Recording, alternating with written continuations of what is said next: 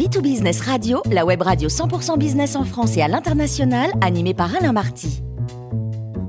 Bonjour à toutes et à tous, bienvenue à bord de B2Business Radio. Vous êtes 49 000 dirigeants d'entreprise abonnés à nos podcasts et on vous remercie d'être toujours plus nombreux à nous écouter chaque semaine. Aujourd'hui, nous retrouvons Lionel Prudhomme, directeur de l'école IGS, école qui forme de futurs DRH. Bonjour Lionel. Bonjour Alain. Alors, grande démission ou pas? Bah, La grande démission est un phénomène euh, au départ américain, euh, constaté euh, durant l'année 2021, qui consistait en un nombre record démissions euh, que ce soit d'ailleurs pour changer de travail, chercher un autre emploi ou se retirer de la population active. Euh, les médias ont créé euh, une sorte d'épouvantail en laissant penser que ce phénomène conduisait volontairement à un retrait de la vie active, générant de fait une tension sur le marché du recrutement. Alors à cette étape, plusieurs commentaires.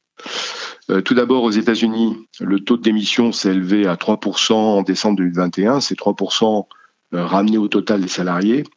Et même si ce taux n'avait jamais été aussi haut depuis l'an 2000, ce n'est pas un taux inédit puisque euh, il est équivalent à ce qu'on a connu dans les années 50, 60 ou 70 aux États-Unis. Alors tu pourrais m'arrêter Alain pour me dire qu'est-ce que ça veut dire? Tout simplement, euh, ce que l'on constate hein, sur des longues séries statistiques, c'est que le taux d'émission varie selon les cycles économiques. Ça veut dire qu'il est bas durant les crises et élevé en période de reprise, et surtout si l'accélération est rapide comme aujourd'hui. Donc il n'y a pas de quoi inquiéter les foules. Ensuite, si on regarde la France maintenant, avec presque 520 000 euh, démissions, donc 470 000 CDI, ce qui est énorme, par trimestre, euh, pour le trimestre de la fin 2021 et pour celui début 2022. Donc euh, il y a une forme de stabilité dans le, dans le chiffre euh, très élevé de, de démissions. La France, effectivement, bat son record précédent, mais qui datait de début 2008. Et euh, cette hausse n'est pas associée à un nombre anormal de retrait du marché du travail. C'est-à-dire que les gens ne se sont pas évaporés, la population active n'a pas baissé. Cela est attesté par le taux d'emploi, qui est supérieur à celui d'avant Covid, et qui continue d'ailleurs à progresser dans toutes les tranches d'âge. Et même si on, note les, indépendants et les alternants qui boostent le chiffre du fait d'un certain nombre de mesures euh, prises par le gouvernement, il n'y a pas là non plus de quoi désespérer les fous. Alors qu'en penser? Bah, Les cas américains et britanniques euh, montrent que les démissions sont plutôt le symptôme que la cause des difficultés de recrutement. je passe sous silence là les, analyses assez euh, approfondies qui, qui permettent de le dire, mais les démissionnaires retrouvent du travail dans un emploi similaire et dans le même secteur à des conditions meilleures. Donc on voit qu'ils ne vont pas ailleurs. Et en France, malgré le niveau d'émission, le retour à l'emploi des démissionnaires est rapide. Dans les six mois, selon les données 2021, pour 80% d'entre eux, donc le phénomène est plutôt de l'ordre du grand débauchage. Alors le phénomène réel que l'on peut euh, qualifier, qu'on peut caractériser, est que le marché de l'emploi après Covid est passé d'un marché euh, dicté par les entreprises à un marché où le candidat est devenu dominant un grand débauchage qui va de pair avec les difficultés de recrutement des entreprises, n'est-ce pas Lionel? Oui, grand débauchage rime aussi avec des difficultés. Cela est indéniable et mécaniquement lié à la baisse du chômage. D'ailleurs, une baisse d'un point du taux de chômage correspond à une hausse de 5 points des entreprises déclarant des situations de difficulté ou de pénurie en, en matière de recrutement. Elles étaient 44% en 2021. Aujourd'hui, les difficultés de recrutement sont à des niveaux inégalés pour les métiers euh, qualifiés de l'industrie, de la construction, ouvriers qualifiés, techniciens, ingénieurs, les métiers de l'informatique, de la santé et de l'aide à, la personne. Tout cela est, connu. Toutefois, au-delà de ces tensions connues dans ces secteurs, il faut évaluer attentivement la part de ces explications dans les difficultés de recrutement rencontrées par nombre d'entreprises et, et, cette analyse débouche sur une autre réalité. Quelle est-elle? C'est que les difficultés mises en avant se résume à trois catégories. On, les a citées, je vais les reciter. C'est les métiers recherchés, par exemple les métiers de la cybersécurité, les métiers de la construction, etc. Les caractéristiques internes de l'entreprise, sa taille, son chiffre d'affaires, son secteur, euh, la situation dans le bassin d'emploi, c'est-à-dire la densité de population dans la zone d'emploi où se trouve l'entreprise, la taille de l'aire urbaine, la présence d'une zone d'attractivité, en Disneyland par exemple, taux de chômage, etc. Si on regarde la part prise par ces trois catégories, donc que je, répète, hein, c'est euh, d'une part les métiers recherchés, les caractéristiques internes de l'entreprise, la situation du bassin d'emploi. Ces trois catégories, euh, dans la part prise par ces trois catégories dans l'explication des difficultés de recrutement rencontrées par les entreprises, représentent 14%. Respectivement donc les trois quarts par les difficultés sur les métiers, 15% pour les caractéristiques internes de l'entreprise et 10% euh, pour la situation sur le bassin d'emploi. Je lis euh, l'étonnement sur votre visage, Alain.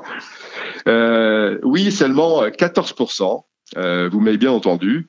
86%, je répète 86%, relèvent de raisons propres à l'entreprise telles que la qualité de la gestion des ressources humaines, le processus de recrutement, la perception positive du management ou la réputation de l'employeur, etc., etc. Le travail réalisé dans le domaine des pratiques de gestion des hommes par certaines entreprises les immunise davantage que d'autres face à la situation du marché de l'emploi. Bonne nouvelle. Sur le processus de recrutement, par exemple, faisons un zoom. Actuellement, un mot américain, ghosting, est attaché à un phénomène lié au recrutement petite parenthèse, chaque phénomène euh, euh, qui semble euh, se répéter sur des longues périodes historiques est considéré comme nouveau ou inédit dès qu'il est affublé par un mot américain, effet de mode sans doute. Donc qu'est-ce que le ghosting?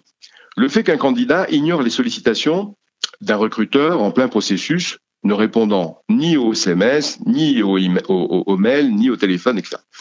Qu'est-ce que cela dit la période?